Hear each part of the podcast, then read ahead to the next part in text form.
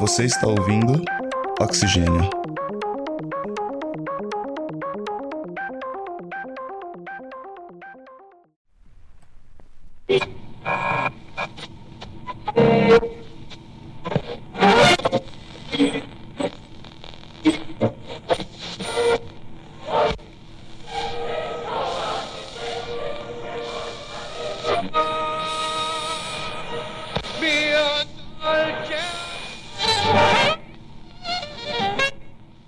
Já imaginou um músico negro fazer sucesso em todo o Brasil antes mesmo da invenção do rádio? A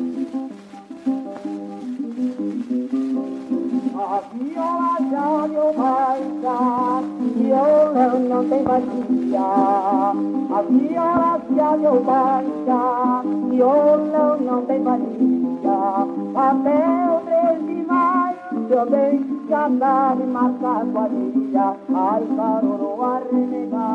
já deu baixa, violão não tem valia. Até o 3 de maio também já sabe marcar quadrilha. Ai, caroro arrenegado, toda noite me atentou. Quando foi de madrugada, embora me deixou.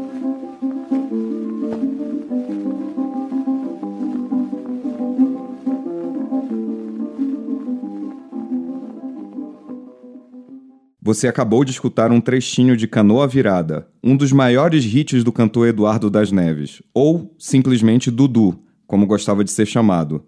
Lançada por volta de 1907, a música se tornou uma espécie de hino não oficial da abolição da escravidão. Eduardo das Neves não só conheceu a fama no final do século XIX, cantando e dançando nos palcos dos circos e teatros de revista do Rio de Janeiro, como ainda ajudou a difundir um dos ritmos mais marginais da época, o lundu, expressão cultural criada pelos escravos africanos nas senzalas brasileiras.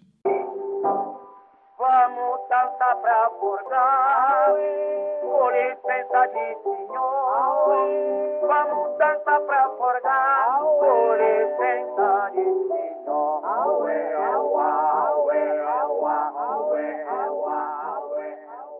Antes do surgimento do disco, a divulgação das músicas se fazia por meio da venda de partituras para piano, que abasteciam um mercado sedento por novidades.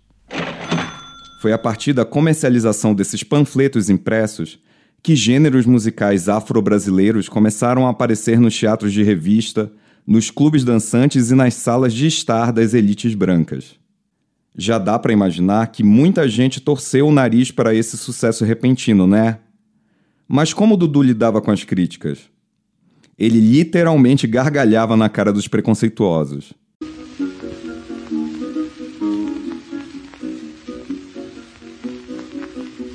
Monstro só fala na missa e no breviário. Quer subir e tá pegando na chaleira do vigário. Padre que só fala na missa e no breviário. Quer subir e tá pegando na chaleira do vigário. Tudo pega na chaleira.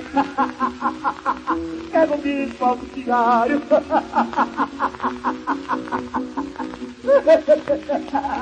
Tudo pega, tudo pega Tudo pega na chaleira, meu Deus, tudo. A popularidade do artista era tamanha que, quando as gravadoras finalmente se instalaram no Brasil, no começo do século XX, ele se tornou o primeiro cantor negro a gravar um disco com a famosa Casa Odeon. Ao longo da carreira, ele foi intérprete e autor de mais ou menos 300 composições. Ele também influenciou toda uma geração de músicos que iriam se tornar futuros astros do samba nos anos 20. O sambista João da Baiana estreou na vida artística no Circo de Dudu das Neves, como aprendiz de palhaço.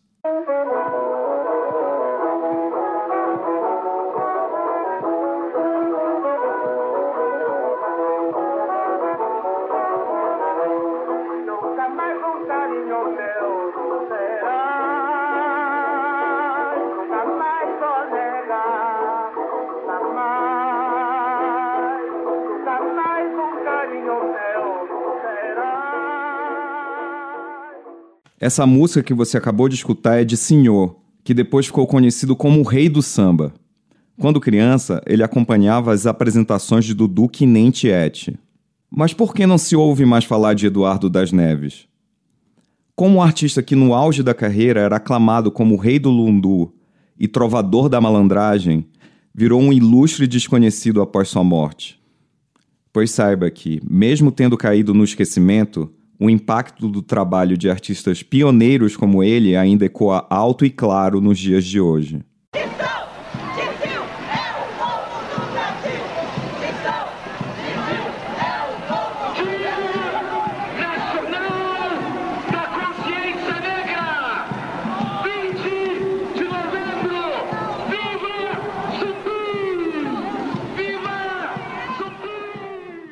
Eu sou Leonardo Fernandes e esse é o Oxilab Canções Escravas, que será dedicado à efervescente cena cultural que deu origem ao samba e que moldou a cultura brasileira como conhecemos.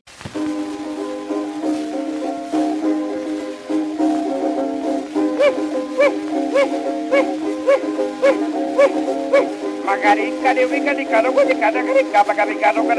capim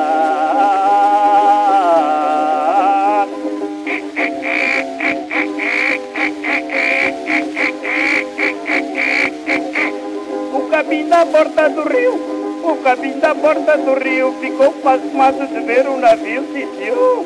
Anda gente escangalha tudo. Ui, Terezinha do anjo que eu vai morrer, menina.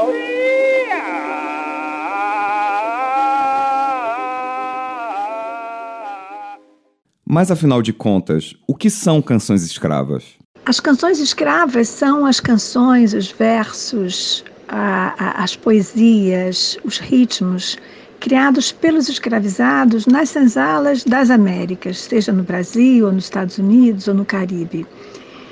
E essas canções, elas, elas saem das senzalas também, acho que isso é, isso é importante, elas, elas, elas vão ser ouvidas em outros ambientes. E, e, e não, aí não são mais é, canções das senzalas, mas são representações sobre as músicas negras das senzalas, porque elas vão para os palcos, elas vão para as partituras, elas vão para a indústria fonográfica e vão sempre estar ligadas, fazer alguma referência à memória da escravidão, à, à África e à força da resistência da população escravizada. Essa é a historiadora Marta Abreu, autora do livro Da Senzala ao Palco, Canções Escravas e Racismo nas Américas. Publicado pela editora da Unicamp, o e-book faz parte da coleção História Ilustrada e analisa a ascensão das músicas produzidas por escravizados no período após a abolição até o início da indústria fonográfica. De acordo com a pesquisadora, que é professora titular do Instituto de História da Universidade Federal Fluminense, o interesse pelas canções escravas no Ocidente era marcada por antigos preconceitos, mesmo que representassem ideais modernos. Sem dúvida, o interesse pelas canções escravas sempre foi muito grande, desde o século XIX, viajantes, senhores, e muitos interessados pela, pela diferença, aquilo que, que, que era exótico. No final do século XIX, início do XX, as canções escravas atingem uma, uma, um, um circuito comercial, cultural muito moderno. É, elas vão atrair a, a, as, as grandes é, os músicos, os artistas, as, as, chamadas vanguardas francesas principalmente, que estão em busca daquilo que é exótico, daquilo que é primitivo, aquilo que é emocional, sensual, para é, reformar, revolucionar inteiramente a arte e a, e a música e a dança europeia, muito racionalizada, tida como civilizada, mas que no início do século XX começa a ser questionada exatamente nesses valores. E aí a, a, música negra ela, ela ocupará um espaço de, de trazer mais emoção, mais atitudes passionais através do ritmo e da emoção.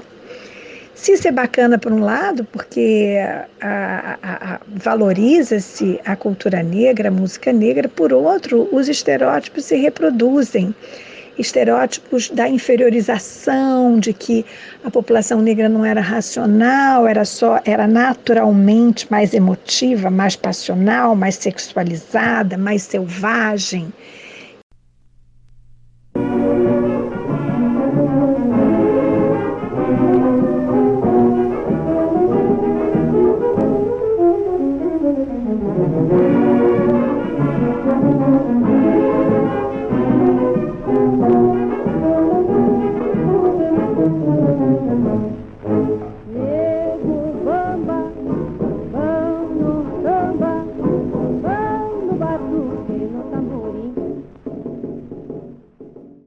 Ainda que as canções escravas fossem populares, era rara a presença de artistas negros nos palcos de prestígio na segunda metade do século XIX e primeiras décadas do século XX. Artistas brancos costumavam interpretar os papéis dos negros, pintando o rosto com graxa preta, em caricaturas grotescas conhecidas como blackface. Apesar da dura realidade, o meio musical ainda apresentava uma das poucas possibilidades de mobilidade social para os negros no período pós-abolição.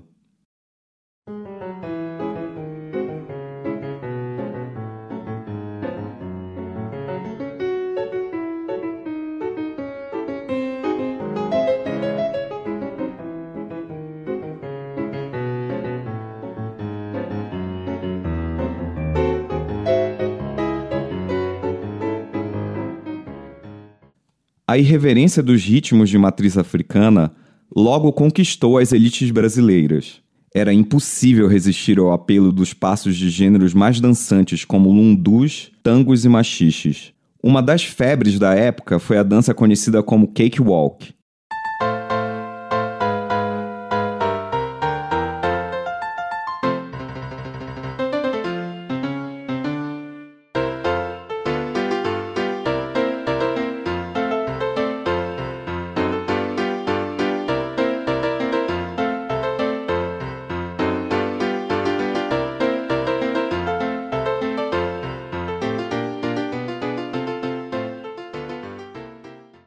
Criado nas senzalas norte-americanas no século XIX, a coreografia era rebolativa e sensual, lembrando muitos passos de Michael Jackson no thriller.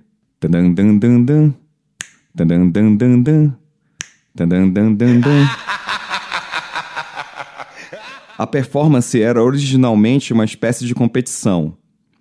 Os cativos se apresentavam caminhando em linha reta, equilibrando baldes d'água na cabeça enquanto movimentavam o restante do corpo. O cake, que quer dizer bolo em inglês, ficava como troféu para o melhor dançarino. Ironicamente, os passos exagerados que ridicularizavam as quadrilhas dos senhores brancos se tornaram extremamente populares entre os seus filhos e netos. Em 1890, a Cakewalk era a atração principal nos palcos da Broadway em Nova York. Em 1903, o jornal parisiense Le definia a dança como uma das primeiras formas de entretenimento negro a fazer sucesso na Europa. Mas e hoje? Qual o legado das canções escravas 130 anos depois da abolição no Brasil?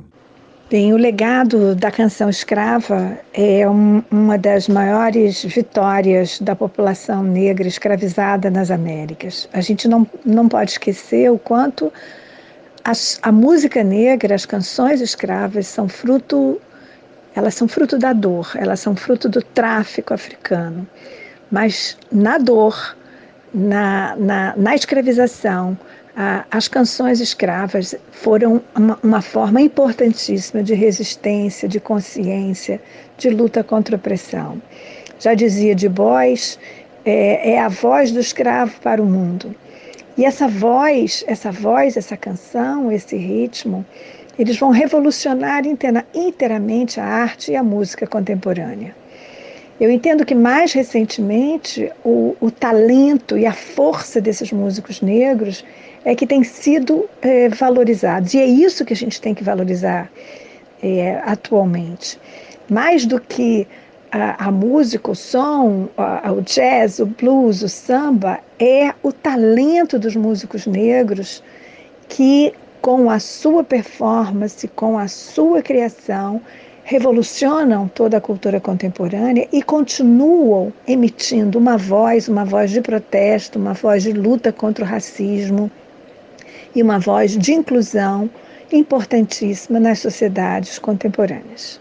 Bem, gente, o Oxigênio de hoje fica por aqui. Essa edição do programa foi apresentado por mim, Leonardo Fernandes, com trabalhos técnicos do Otávio Augusto, aqui da Rádio Unicamp, e coordenação geral da professora Simone Figueiredo, do Labjó. Se você gostou do programa, deixe uma avaliação no iTunes ou no app de podcast que você costuma usar. E não deixe de acompanhar o Oxigênio pelas redes sociais. Se estiver escutando pelo nosso site, você pode deixar um comentário dizendo o que você achou. Se quiser saber mais sobre o assunto, você pode adquirir o e-book da Senzala ao Palco no site da editora da Unicamp, www.editoraunicamp.com.br. Oxigênio. Um programa de ciência, cultura e tecnologia produzido pelo LabJor em colaboração com a Rádio Unicamp.